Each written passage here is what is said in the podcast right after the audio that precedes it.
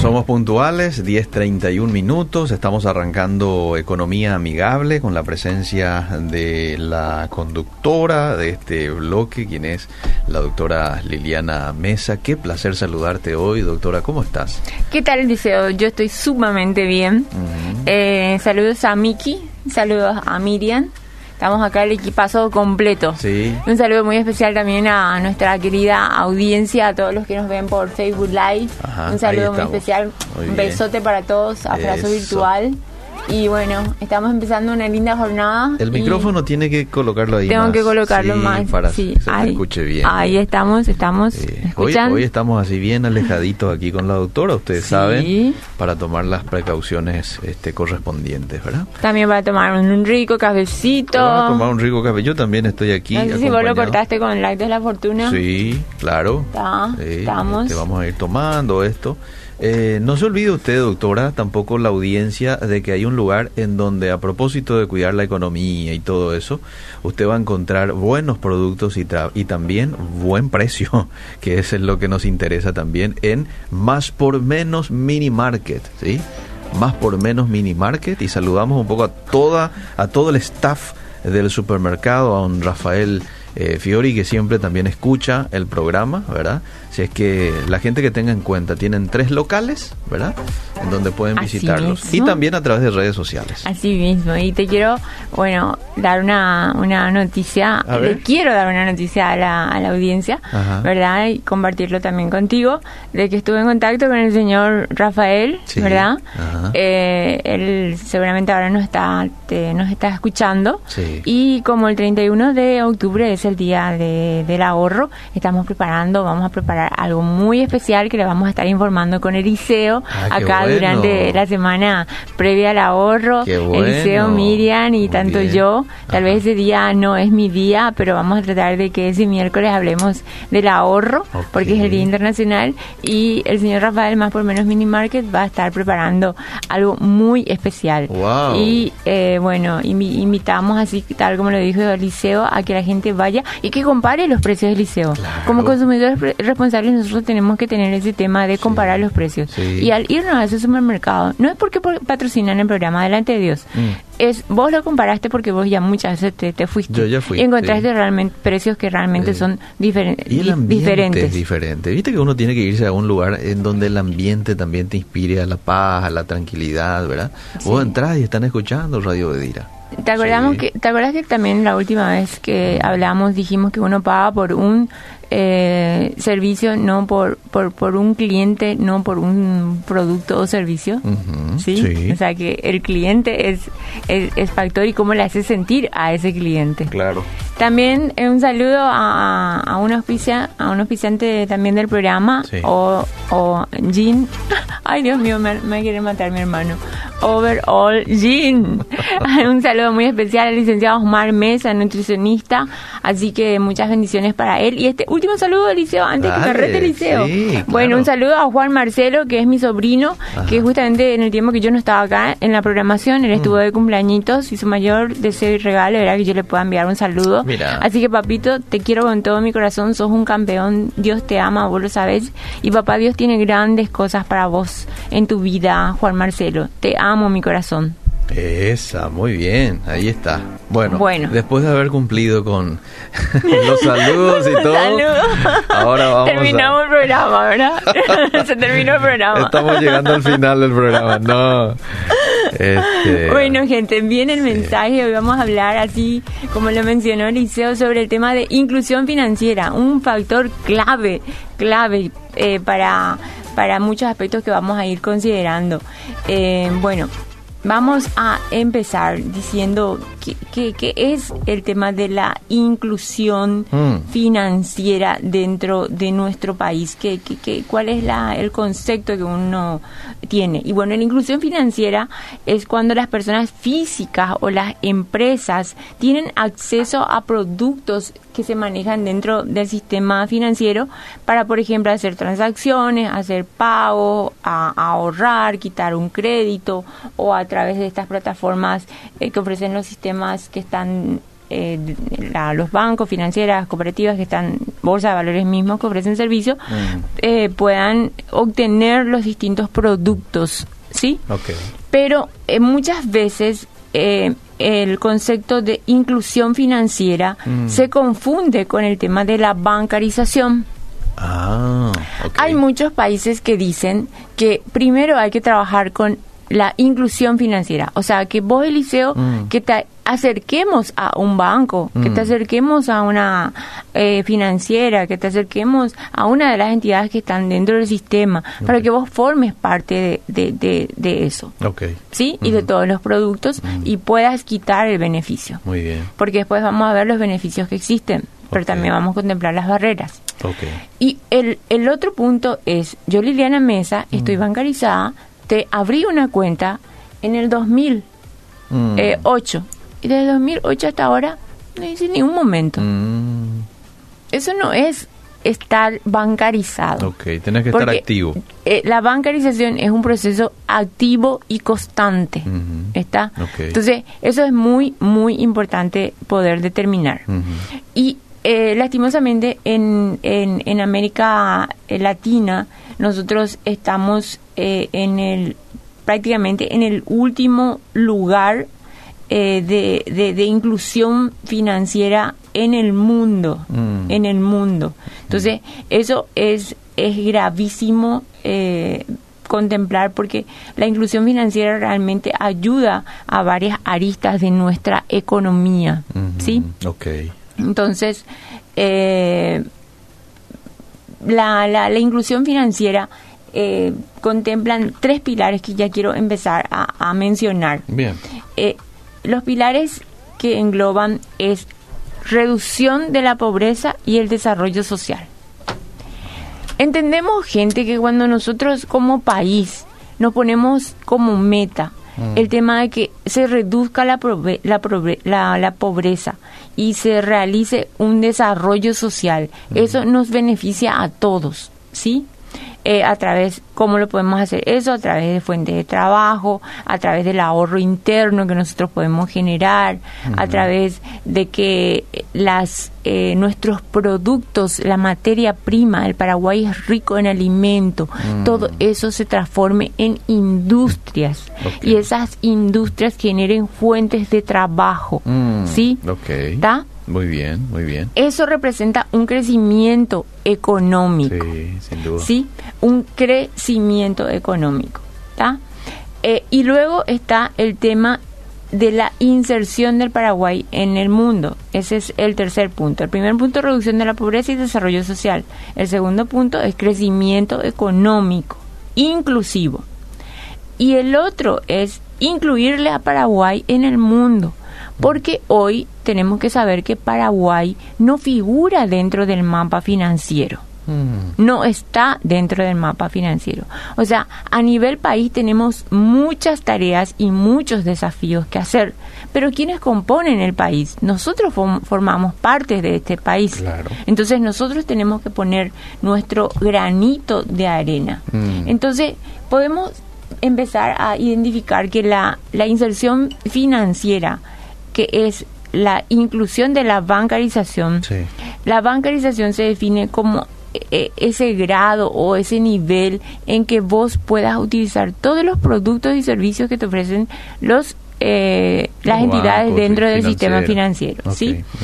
Eh, también, Mm. mucho ojo en esto, que la bancarización consiste en legalizar las operaciones Mm. de eh, a través de, de estas entidades para saber de dónde viene el dinero Sí. y a dónde se va el dinero.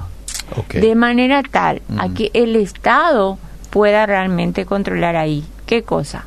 Un, uno, uno de esos puntos es el tema de la evasión fiscal.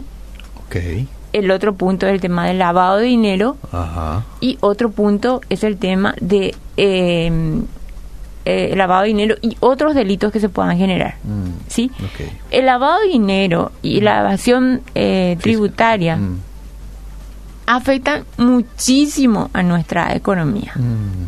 Afectan muchísimo a nuestra economía. Entonces, a través de la bancarización, Mm. podemos realmente poder filtrar estos temas que nos afectan, porque se afecta a la economía del país. Mm. Si hoy el Estado sabemos que está endeudado, mm. eso nos afecta a todos, porque de nuestra plata, de nuestro bolsillito vamos a quitar para pagar cada centavo que nos ocasionó este tema de la pandemia. ¿Está?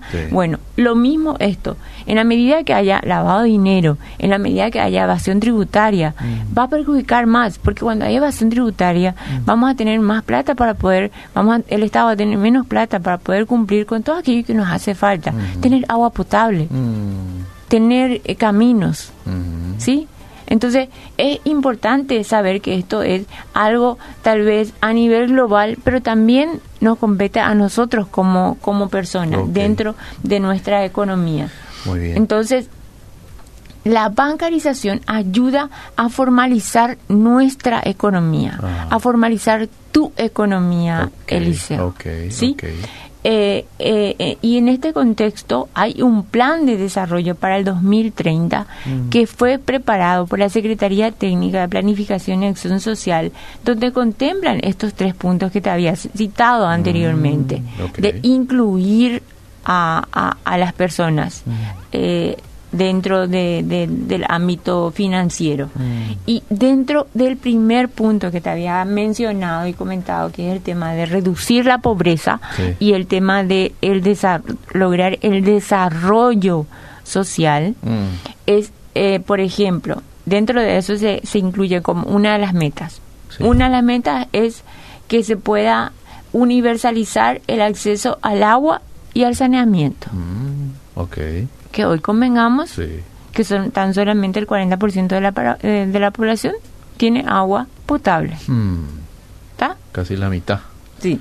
Reducir el 90% de la desnutrición crónica infantil. Mm. Eliseo, explícame, hmm. ¿cómo en un país tan rico en producir eh, alimentos, tal vez el número uno en exportar carne, exista un tan alto grado de desnutrición infantil. ¿Verdad? Eso no se puede admitir. Mm. Eh, otra de las metas está el de aumentar siete veces el promedio de población de estudiantes que están en ese rango de, de, de 13 a 17 años, que hoy no tienen plata para poder irse a la educación, a, mm. A, tener colegio, a, la universidad. También no solamente cantidad de escuelas, sino calidad en educación. Mm. Y acá, dentro de ese proyecto, está el tema de la inclusión financiera en los hogares. Mm. ¿Sí? Entonces, eh, ¿cuáles son ¿por qué al preguntarle a la gente, ¿y por qué vos no estás eh, dentro de un banco? ¿Por qué mm. no sos sujeto a crédito? Mm. ¿Por qué no, no tenés una cuenta en un, en un banco? ¿Por qué la gente generalmente no estoy en contra de las cooperativas? Mm. Las cooperativas forman parte de nuestro sistema financiero. Pero convengamos que la mayoría están y siempre se apuntalan al tema de las cooperativas. El tema es que con las cooperativas hay muchas cosas que no se pueden hacer dentro del sistema financiero mm. y viceversa. Con los bancos no se pueden hacer muchas cosas que se pueden hacer dentro de las cooperativas financieras. Sí, Acá no estamos a contra ni a favor de nada. Estamos en contra de todo lo malo. Mm. Pero sí estamos a favor de difundir todas las alternativas y siempre apostando con el tema de la diversificación y el conocimiento. Muy bien. Entonces, cuando yo te hago esa pregunta, ¿por qué no estamos bancarizados? Mm. El 51%, según una encuesta realizada hace cinco años, manifestó que es por falta de dinero. No tienen plata. Eh. Mm. El 24% es por falta de documentación. Mm. Yo estuve averiguando en el en identificaciones que ahora, a, la fecha, tienen 200 mil 200 mil eh, mil nuevas cédulas y 500 mil eh, cédulas que se renuevan porque vencieron. Sí. Pero hay un alto grado y famoso que en Paraguay nos falta información, nos falta un centro estadístico donde se centren todas las informaciones que nos competen, Sí. no tienen, pero sí saben que hay un alto grado de personas que no tienen cédula de identidad. Mira. ¿sí? O tienen y están vencidas y como que no están bancarizadas, no están en el sistema, Sí. eh, no, no manejan, no les interesa manejar ningún tipo de cuenta, se manejan solamente en efectivo. Mm. Entonces, no le importa el tema de la, la- la- las cédulas vencidas. Entonces, es importante tener nuestros documentos. Claro. Entonces, otro 19% también habla sobre el tema de la burocracia. Mm. Y esta burocracia, tal vez yo esté de acuerdo que puede, puede eh, pueden los bancos tratar de disminuir un poquito más, pero no pueden pasar ciertos aspectos, Mm. porque a través de ese aspecto de que yo, Eliseo, te abra una cuenta en un banco, Mm. yo te tengo que pedir de dónde quitaste ese dinero, Mm, claro. porque ahí se formaliza nuestra economía. ¿sí? Y al que nada debe, nada teme. Claro. Entonces, si vos tenés manera de justificar tus ingresos, eh, tener una copia de de identidad, eh, tener comprobantes agua, luz, servicio, teléfono, llenar una ficha, Mm. con eso ya accedes vos a una plataforma eh, bancaria, financiera, dentro del sistema eh, financiero en general en el Paraguay. Ok.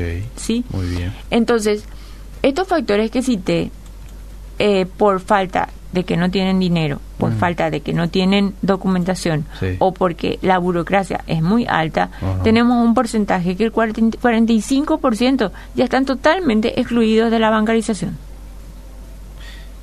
Bastante alta. Ya se les excluyen ya de la bancarización. Sí. Ahora, si vos decís que eso es muy alto, Eliseo, te Mm. cuento que la bancarización Mm. en nuestro país, esa inclusión financiera Mm. dentro de nuestro país, Mm. tan solo llega a un 27%. La pregunta es, ¿qué pasa con el 70%? Mm. Brasil cuenta con una bancarización y con una inclusión financiera del 70%. Y Ecuador con la más baja de un 11%. Mm. Paraguay está con un 99%. Con, un- con un 29%. 29. ok. 29%. Mm. ¿Está? Bueno, es bastante preocupante. O sea, Mm. ¿qué pasa con los otros países? Con, con los otros 70%. Mm. Y vamos a manejar después una cuenta. Ahora, si eh, las em, cooperativas las comparamos con los bancos, si yo, Liliana Mesa, tengo una plata Sí. Y la quiero meter dentro del sistema financiero, Ah. hoy día el 19% abren una cuenta en una cooperativa versus el 12% en los bancos. Mm. O sea, co- las cooperativas están liderando. Ajá. Ahora, ¿qué pasa con relación a los créditos, Eliseo? Sí. sí. Yo quiero quitar un crédito, Ajá. ¿qué hago? ¿Me voy a un banco o una cooperativa? Ah. Los porcentajes me dicen que el 13% optan por irse a una cooperativa Mm. y el 8% optan por irse dentro de un banco. ¿Está? Ahora, también recordemos que el banco, las cooperativas no están reguladas por el Banco Central. Ajá. Entonces, ahí escapa dentro de ciertos circuitos y controles Mm. que son realmente importantes para la formalización de nuestra economía. No digo que las operaciones de las cooperativas no, no, no vayan dentro de ese sistema. Claro. Sé que piden, y porque soy socia de una cooperativa, piden los mismos instrumentos. Ah. Pero digamos que el Estado no tiene una una inserción di- di- directa eh, en estas entidades. Mm. Entonces, eh, eh, vemos que los proveedores de servicio lideran las cooperativas en un 19% dentro del mercado, los bancos en un 12%, Ujú. 5% las financieras y eh, la bolsa de valores en un 3% y los fondos que son también alternativas para poner vos tu plata, colocar tu plata en un 1%. Ujú. Recordemos que los fondos son nuevos, tienen 8 años dentro del mercado. Aquí un oyente, ah, eh, te, te interrumpo porque es eh, con relación al punto que tocabas. Dice, ¿cómo yo puedo, eh, porque es socia de una cooperativa, pero cómo yo puedo formar parte de- del banco, dice ella, y mantenerme activa eh, en, en este, en esta, en este banco sin tener que pedir dinero, precisamente? ¿Cómo puedo estar activa sin tener que pedir dinero? O sea, lo que no quiere es prestar del banco, Ya. pero quiere estar activa. Bueno, primero siempre apostamos por la diversificación, que mantengan la diversificación porque la eh, que mantengan la cooperativa porque la cooperativa da muchos beneficios Sí. que no dan los bancos. Ajá. ¿Está? Sí. Eh, y eh, cómo simplemente abriendo una cuenta Sí. y hoy día Sí. Eliseo y mi querida audiencia y a todos los de Facebook Live le digo que el monto mínimo que por ejemplo un banco como puedo decir el nombre del banco Sí, adelante. el Banco Continental, uno Sí. de los bancos más grandes del país, hoy ya con 100 mil guaraníes que vos dejes en la cuenta, ya tenés una cuenta corriente. Mira vos. ¿Está? Ah. Entonces vos tenés que no es decir... excusa entonces decir por falta de dinero. ¿Por qué un 100 mil guaraníes? La gente No, consigue. no. Sí. Pero ojo, vos tenés que poner, no es que te vas y pones 100 mil guaraníes. Ah. Por ejemplo, esto me pasa mucho con las personas que quieren invertir a partir de un millón de guaraníes Ajá. en el fondo. Mm. Eh, tienen que sí o sí tener una cuenta corriente. Ok. Entonces, cuando yo le pregunto, eh, Eliseo, ¿vos querés invertir en el fondo? Sí, Liliana. Mm. ¿Tenés una cuenta corriente? No, No. solamente trabajo con cooperativa. Entonces, lo siento porque las casas de bolsa solamente trabajan con cuenta corriente. Mm. Entonces, ahí ya tenemos ya una primera barrera que nos limita Sí. a... Entonces, a todos esos clientes, en este proceso, yo los he ido bancarizando Mm. y abren su cuenta, ponen sus un millón de guaraníes en los bancos y hablan directamente con los bancos y le dicen, bueno, yo quiero aperturar esta cuenta. Quiero utilizar los servicios del banco Ajá. que el banco me ofrece, Ajá. aquellos que serán de mi beneficio. Y quiero saber, Mm. y esto, esta es la pregunta que tienen que hacer, ¿cuánto es el mínimo que yo tengo que dejar en mi cuenta corriente Mm. y que no me cobre nada? Mm. Ok. ¿Está? Muy bien. El mínimo en el Banco Continental está hoy 100 mil guaraníes. Mm. Entonces, pones, no- por ejemplo, puedes poner, no sé, 10 millones o un millón Sí. y deja un mínimo, Ok. porque no te cobre nada. Ajá. ¿Sí? Creo que en otros bancos es uno o dos millones por ahí, ¿verdad? Sí, hay bancos y bancos. Sí, hay sí. bancos, por eso es el tema de preguntar, no quedarte solamente con un banco, siempre buscar distintos tipos de opciones. Entonces, respondiéndole a esta persona es que se acerca a un banco Sí. y puede habilitar ahí. Y también los bancos, a través de los bancos, también puedes hacer el tema de pagos de todos los servicios básicos a través de transacciones bancarias. Mm. Te facilita eso. Ok. ¿Sí? Muy bien. Y eso no tiene ningún tipo de costos. Mm.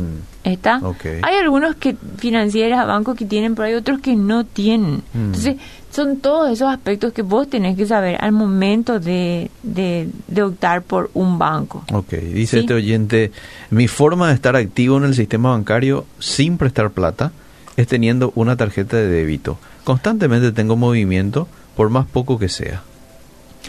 Ok, una tarjeta de débito, eh, entiendo que es cuando vos te vas y retiras dinero. Tu dinero, sí. tu dinero. Está. Eso es una inclusión financiera, pero no estás bancarizando. Porque es quitar y sacar dinero nomás. Ok, O sea, no estás utilizando todos los servicios en sí de la bancarización. ok. Porque a no ser que sea pago nominal, a no ser que esta persona tenga así una cuenta de crédito Ah. y se le dé una tarjeta de, de débito, o sea, tenga una cuenta en donde el- la persona deposita plata y el banco le dé una tarjeta de débito y se va al cajero a quitar, como yo lo hago. Ok, Yo tengo una cuenta corriente, cuando necesito dinero me voy con la tarjeta de débito y quito. ok. ¿Cuenta Entonces- corriente y caja de ahorro o Caja, solamente? caja ahorro no, porque caja ahorro siempre va a estar sujeto a un plazo. Ok, cuenta Sí. corriente. Entonces, a ese cliente, súper bien. Es una forma de estar activa. Si es que tiene una cuenta corriente y de su cuenta corriente sale. Muy bien. Pero, si es que trabajas en una entidad Mm. que te paga a través de, de, de habilitarte una, te dan una tarjeta de, de pago para Sí. nómina de salarios, Sí. eso no es bancarización. Ah. Porque eso es, puedes tener un, tu sueldo y es tu sueldo nomás el que vos manejas. Ok. Te vas, quitas y manejas. Bueno. Entonces, eso no forma parte de, de la bancarización. Ok. Pero fíjate este dato, Eliseo. Hoy en Paraguay tenemos 2.3 millones de personas que no tienen cuenta, Mm, pero utilizan el servicio de dinero móvil. mm. O sea, hay gente con plata Sí. que no está dentro del sistema financiero, Mm, ¿sí? ok. ¿Y qué hacen? Utilizan las redes móviles, que es una opción más del sistema. Sí. Pero aparte tienen sus costos, algunos exageran con sus costos, Sí. no voy a mencionar, Sí. pero sabemos los usuarios que algunos exageran por los costos y también ahí no no no se hace ese filtro porque qué queremos hacer nosotros Liceo las cosas bien en nuestra Claro. casa y que se hagan las cosas bien en el país. Sí. entonces no se formaliza de esa forma. Mm, entonces ahora también hay un plan para que estas redes móviles también eh, pidan ciertos requisitos para que esto se mantenga realmente activo y se controlen todas esas operaciones que, que podrían ser dudosas y de mala procedencia eh, y que afectan a nuestra economía. Ok, besos para la doctora, dice Grisel. Gracias, Grisel. Julie dice, excelente, tema importante, gracias a la doctora, se aprende mucho con ella. Buen día, Eliseo, a la doctora un abrazo. Otro. Eh, no podría hacer antes porque incluir, a ver, incluir financieramente a la población a partir del 2030, mejor es hacer antes. Cuanto antes es muchísimo mejor, dice. Bendecido día, eh, una consulta. ¿Puedo ingresar al fondo mutuo de Basa Capital? Escuché hablar de ellos y quiero saber si recomienda la doctora. Claro que sí.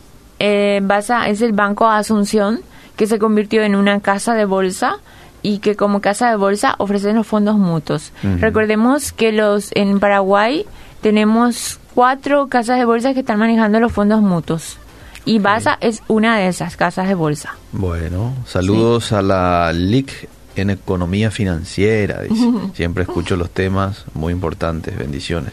Pero usted es doctora en economía, ¿verdad? Sí, doctora en economía y máster en administración de empresa. Ahí está. Muy bien.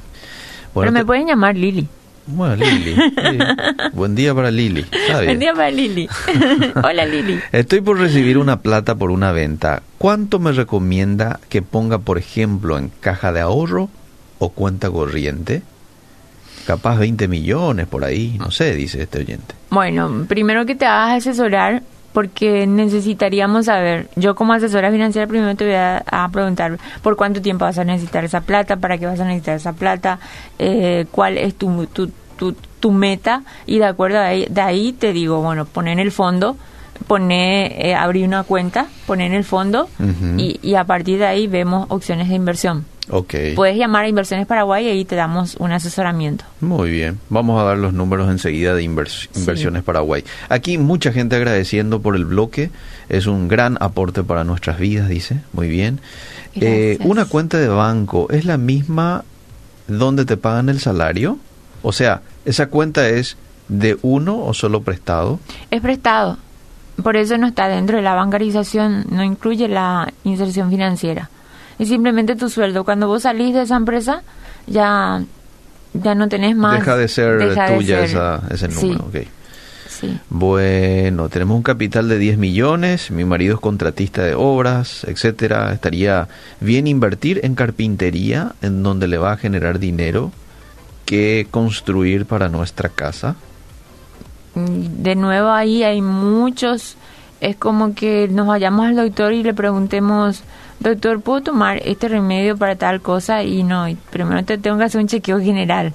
O sea, a esta persona le digo, llam- llama a Inversiones Para- Paraguay y ahí le, le asesoramos porque sería muy irresponsable de mi parte. Sí, Claro, claro. dale, hace, Claro. estás aten- súper Sí, bien. sí. Y después no, hay, hay preguntas que hacer previas y ahí ver la viabilidad del proyecto. Pero nos encanta que nos envíen este tipo de consultas. Aquí ya pone en práctica esta oyente. Hola Lili y Eli, dice. Hola Eli, ¿cómo estamos? ¿Cómo estamos hoy? Bueno, yo pedí una cédula y me piden que tenga boleta y para eso quería crédito para poder emprender. Factura, supongo, ¿verdad? Sí. Hay, Y bueno, eso también hay que tener. Sí, hay muchas, hay muchos traba- em, per- personas, por ejemplo, que no están contratando a personas que no estén dentro del sistema bancario, Eliseo. Sí. O sea, que sí o sí necesitan tener una cuenta corriente Ajá. o para que le depositen su dinero Ajá. o eh, estas nóminas de salario que no optan muchas empresas, sino que transferirle a las cuentas corrientes ya como una modo del sector privado para que las personas se bancaricen. Ujú. Quiero dar ya nomás el número de teléfono de Inversiones Paraguay, porque hay mucha gente que está preguntando y están con ciertas dudas. Llame ahí porque hay profesionales que lo van a estar asesorando, acompañando. 0972 465 708. Lo voy a volver a dar. 0972 465 708. ¿Mm? Ahí puede escribir un mensajito de WhatsApp, sí, y contactar con ellos. Bien, estamos eh, vamos con lo, estamos con do- a dos minutos. Tres E importantes para el tema de la ban- bancarización, que es un índice que mide, se mide en todo el mundo, se Sí. tiene en cuenta los indicadores. Sí. La edad, Ajá. el empleo y la educación, Ok, ¿sí? muy bien. Cuando vos medís esto, ¿cuál es la edad promedio en Paraguay? ¿Cuál es el nivel de educación? Sí. Eh, ¿Qué cantidad de empleo hay? Entonces, con eso podés determinar eh, si tu bancarización es alta o, o es baja. Bueno, y bien. rápidamente, las barreras de por qué hoy en Paraguay la bancarización es alta. Bueno, ya mencioné el tema de la falta de dinero. Eh, no tienen suficiente para ser, no tienen suficiente dinero para ser clientes de un banco, de una financiera. Ahora ya rompemos ese paradigma. Dijimos que a partir de un millón y dejando 100 mil guaraníes en uno de los bancos, Sí. pueden ya bancarizarse y utilizar. El tema de eh, los costos de servicios, muchas veces tienen miedo a identificar los costos de servicios. También un miembro tal vez de la familia ya tiene una cuenta, entonces utilizan nomás la cuenta Eh, de la sí. familia. Pásame nomás de sí, papá, Pásame le nomás, sí. Y ahí se habrá un zarambico en todo el tema del- Sí. de, de- se entreviran las cuentas. Mm. La falta de confianza en las instituciones bancarias eh, financieras. El otro es el tema de que no le ven ningún beneficio a una cuenta.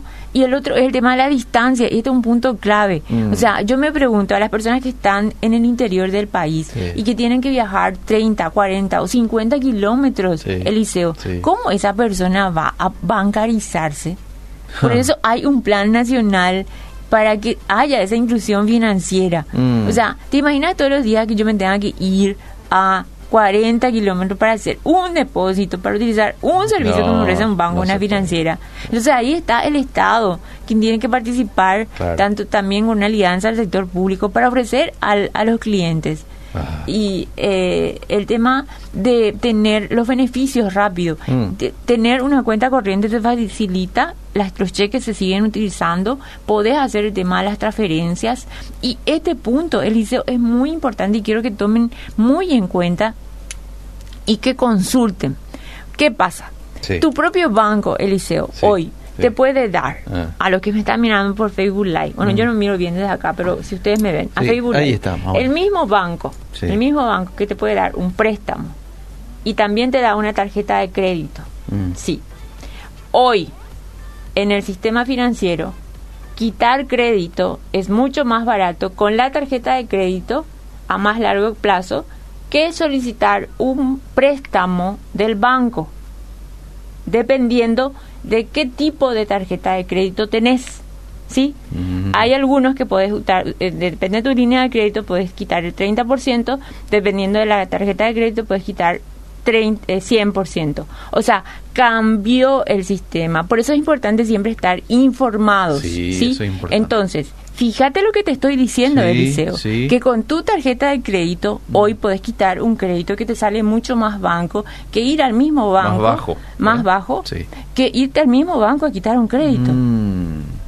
Entonces, es un beneficio sumamente importante y como para tenerlo en cuenta. Ok, sí, sí, Sí. Eso es algo relativamente nuevo, Doc, ¿verdad? Es, es relativamente, en- nu- hace dos años Dos que se años. dispuso dentro del decreto, pero se acentuó en este tema de la Ok, pandemia. Ok, muy ¿tá? bien, muy bien. Eh, después el tema de eh, compras, realizar compras internacionales, también el tema de cuando tenés que viajar, te piden sí o sí tener algún tipo de tarjeta. Sí. Eh, a nivel Mercosur podés con el tema de las cooperativas, pero si es fuera del Mercosur sí tenés que tener otros tipos de tarjetas otorgados por bancos y financieras. Y eh, para realizar también operaciones en bolsa. Mm. Necesitas el tema de la bancarización. Muy bien. Y reconozcamos, señores, que si es que no nos bancarizamos, si es que no nos familiarizamos en el tema de los bancos, ¿por qué nos fa- familiarizamos tanto con quitar crédito y no nos familiarizamos como una opción para utilizar todas las herramientas que nos ofrecen los sistemas financieros? Sí. Sabiendo que esto te ayuda a formalizarte a vos dentro de tu economía, Ujú. tenés opciones, tenés cooperativa, tenés Sí, banco, tenés sí. bolsa, tenés todas las puertas abiertas para que vos puedas en su momento realizar las operaciones. Claro. La bancarización ayuda a la formalización de la economía, Mm, al desarrollo de nuestro país. Entonces, es un aspecto que tenemos que tener seriamente en cuenta. Qué buen programa en donde muchos eh, se han quitado esa duda, ¿verdad? Este que mucha gente que decía, ¿para qué voy a hacer? Ya estoy bien aquí con mi cooperativa. Sí, probablemente estás bien, estás recibiendo varios beneficios, pero esto también es importante para ayudar y dar un empujón a la economía de nuestro país y más en un tiempo como eh, estos, en el que estamos viviendo, que es muy importante hacer eso. Gracias, doctora, por el tiempo, gracias por la visita y hasta el próximo miércoles. Hasta el próximo miércoles, Eliseo. Que Dios te bendiga. Como siempre, permitime dar una frase. Eh, dice, no importa las pruebas ni los obstáculos que están por venir o que estás viviendo. Importa Dios, Hmm. que abre camino y nos libra de toda adversidad. Que Dios te bendiga. Hasta el próximo viernes. Ay, viernes no, miércoles. Bye.